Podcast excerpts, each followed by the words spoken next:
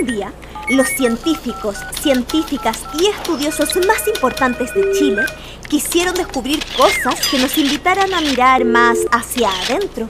Es que ya habían hecho muchos trabajos para mirar hacia afuera y se embarcaron en una aventura para aprender de unos pequeños seres que tenían mucho que contarles y aportar a su trabajo desde su mágica sabiduría. Los niños y las niñas. ¿Cómo creen que les irá? Soy María Alegría, la cuenta cuentos, y junto a VM, Junji y Red Viva de Museos, te presentamos Misión Chócale. Hoy presentamos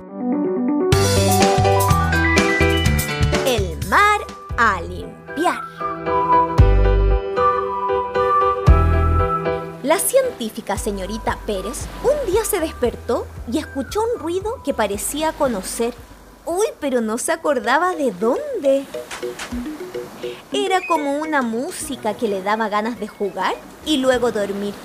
Algo que la relajaba al parecer. Cada día escuchaba ese sonido y quería saber desde dónde venía.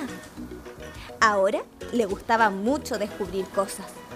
Antes le daba miedo ir a descubrir todo lo nuevo, pero ya no.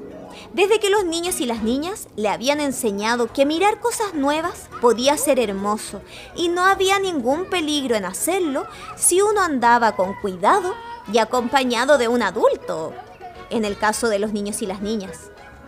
Así que le pidió a su vecina Ámbar que le contara qué era eso que sonaba a lo lejos. Ámbar tenía tres años, pero ya sabía muy bien de qué era ese ruido y entonces le explicó. Ah, eso que suena es el mar, un lugar donde las olas se juntan con el agua. ¡Oh! ¡Wow! dijo la científica. Muchas gracias, Ámbar. Había olvidado el mar de tanto estar encerrada en su oficina. Empezó a recordar entonces y a contarle a Ámbar.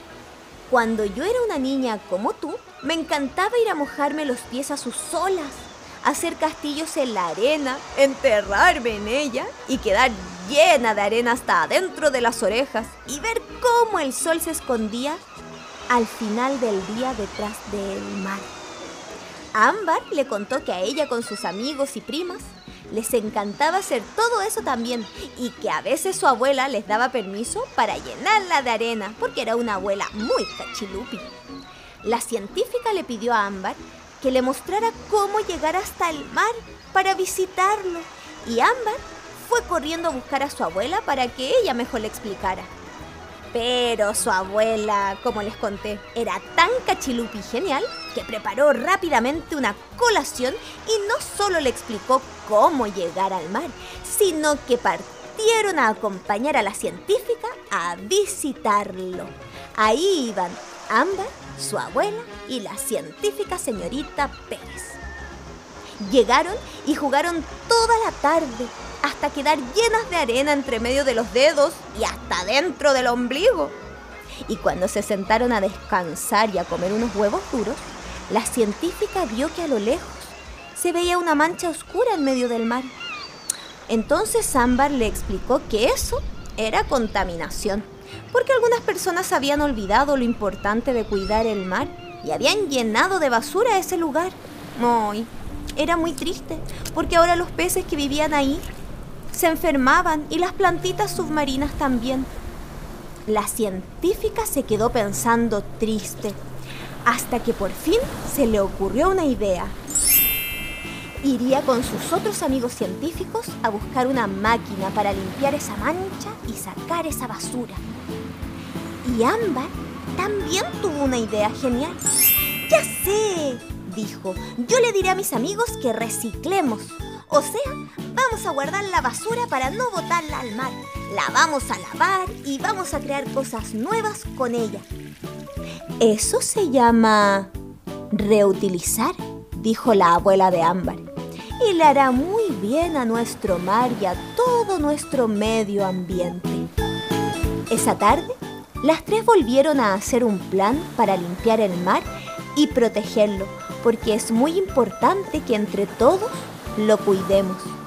La científica apuntó todo eso en su computador para no olvidarse de esa maravilla natural llamada mar nunca más. Te invito a que tú también pienses en ideas sobre cómo reutilizar la basura y así ayudar a nuestro planeta.